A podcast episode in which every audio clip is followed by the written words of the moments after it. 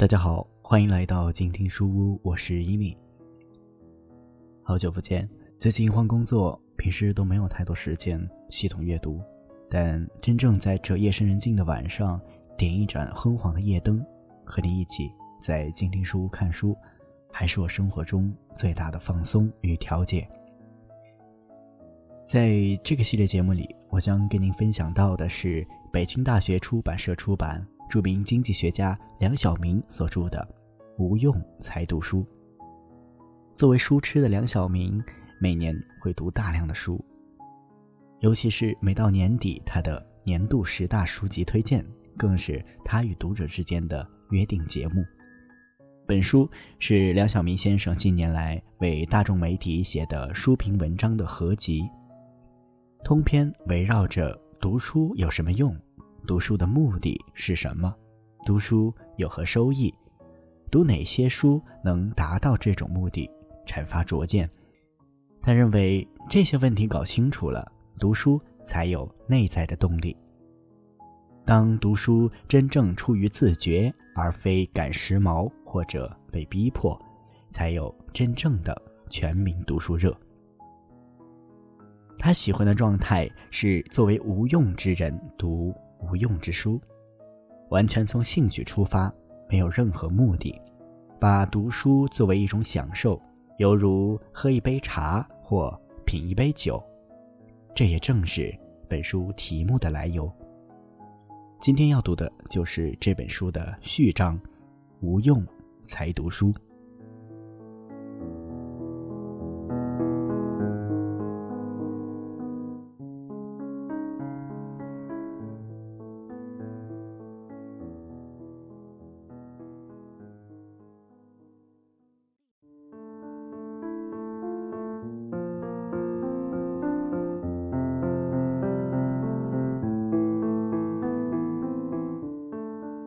这个题目的意思是：无用之人才能读无用之书。全写出来有点啰嗦，所以简化为“无用才读书”。写下这个题目，我想起常被问到的一个问题：读书有什么用？仔细想来，这个问题的含义是：读书的目的是什么？能有什么收益？读什么书？能达到这种目的，这个问题搞清楚了，读书才有内在的动力。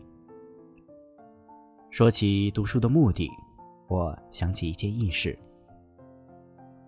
当年我在北大任教，听学生说，有一次给他们上课的一位老师问学生：“选这门课的目的是什么？”一位学生无精打采地说：“混个学分呗。”老师听罢，勃然大怒，批评一顿之后，又指着另一位学生问：“你的目的是什么？”这位学生站起来，严肃地说：“为革命。”全班学生哄堂大笑，老师无话可说。当年一切都冠以“为革命”之名，还是相当流行的。况且。老师是一位极革命之人，明知学生调侃，也无可奈何。今天看来，为革命云云有点幽默，但在我上学时却是严肃的这样想、这样说的。我上学的年代是革命年代，也是讲大话、讲空话的年代。老师极为认真的教导我们。为革命读书。现在想来，这话也不能算错，但太空。除了少数革命家读马列的书，找到了救国救民的革命之路，绝大多数人读书与革命关系不大。少数人甚至认为，书读的越多越反动，成了反革命。而且，什么是对革命有用之书？也无定论。马列的书应该是对革命有用的，但不少反革命不也熟读马列吗？二十四史、资治通鉴、红楼梦并非革命之书，但许多人不也从中读出了革命道理吗？刘少奇的《论共产党员的修养》是钦定的革命之书，文科中又钦定为反动之书。如今又颠倒过来了。不过，即使革命红心不变的人读的也不多了。为革命太抽象，作为读书目的缺乏可操作性，作为评价书的标准又缺乏客观性。现在真心这样说的人，已经属于濒临灭绝的受保护物种了。还是古人坦率，说读书是为了黄金屋和颜如玉。这种说法不仅有点俗，而且也未必靠谱。读书与黄金屋、颜如玉之间，并不一定正相关的。读书好而有黄金屋颜如玉的人固然不少，但饱读诗书、终身贫寒、丑妻相伴的人更多。几乎没读过书，但黄金屋一望无际、颜如玉如过江之鲫的人比比皆是。你去看看富人排行榜，有多少读书人？刘向原来不读书，这种说法。无非是从贪财好色的本性出发而说的励志格言而已，不可当真。人在社会上过得好，就必须要有份好工作。要找到好工作，就得大学能毕业。要毕业，就必须混够学分。这种读书可称为有用的读书。另一种完全从兴趣出发。没有任何具体目的的随意读书，则可称为无用的读书。人一生读书，既有有用的读书，又有无用的读书。不过，在人生的不同时期，侧重点不同。人在接受正规教育上学时，是准备成为有用之人；参加工作之后，成了真正的有用之人。这两个时期读书都以有用的读书为目的。退休之后，尽管也可以发挥余热，但热仅剩余，基本也就无用了。无用之人才能读无用之书。当学生时，为应试、升学而读书是应试读书；工作之后，为完成任务、为提拔。为评奖而读书，也是应试读书的延伸。这是有用之人读有用之书，这种读书对人的一生很重要。我不否认应试教育、应试读书的重要性。科举制度可以称得上中国四大发明之后的第五大发明了，至今仍然是各国公务员制度的基础。与科研制度同时产生的。则是应试教育和读书，这也是绝大多数人接受教育、增加才智的基本方法。尽管有人把没读过的书的卑贱者捧上了天，也有不经过这种应试教育而成才者，但世界上绝大多数人还是通过这种教育体制培养出来的。不然，各国为什么要建立这种教育体制？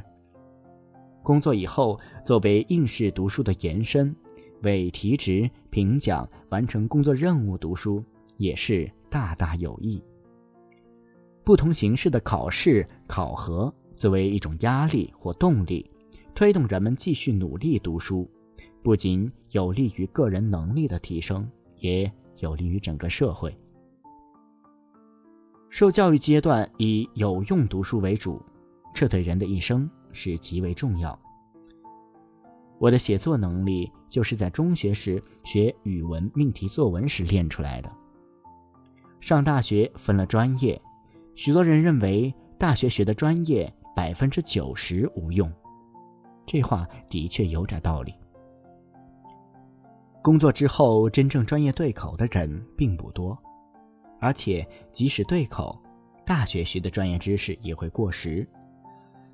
但无论专业有没有用，都为你一生奠定了一个学习基础，我上大学学的是政治经济学专业，即马克思主义经济学。毕业之后根本没用上，但大学的学习让我知道如何读书，如何研究一个问题，为我以后的事业奠定了一个基础。大学的重点仍然是在奠定人一生的学习基础。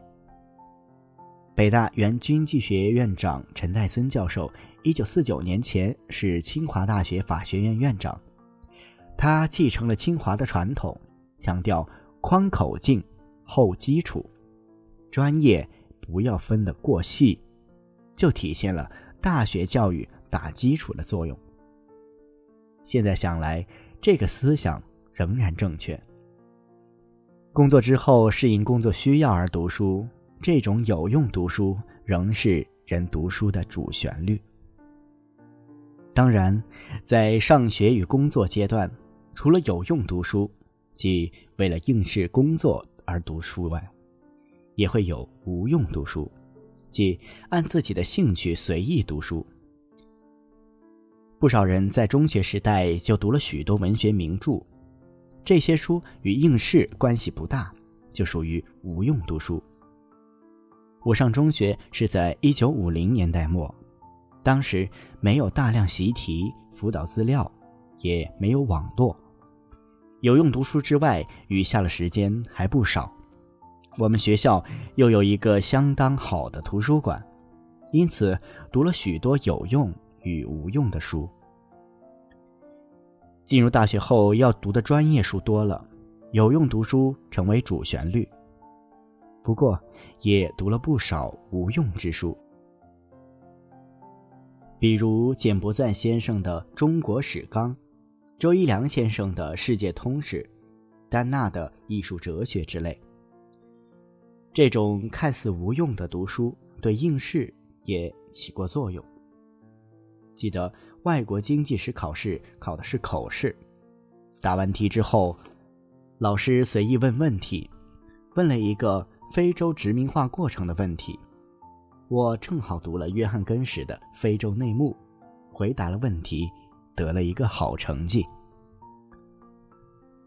当然，有用读书毕竟有约束，有些书你并不喜欢，但喜不喜欢都得阅读，只好硬着头皮读下去。也许这种书当年你下功夫读了，以后也没有什么用。尤其是教条式的教科书、参考书，读起来很乏味。有用的书，毕竟有一个范围，这也限制了你的阅读面，使你孤陋寡闻。因此，我主张中学、大学必修课不必太多，要留给学生发展自己兴趣与才华的空间。这就是有用的读书不能占用太多时间，要让学生去读无用的书。工作时追求也不必太多。留点时间读无用的书，任何人都不能摆脱读有用书的阶段，无论你爱或不爱，这时的读书的确有点被逼的状态。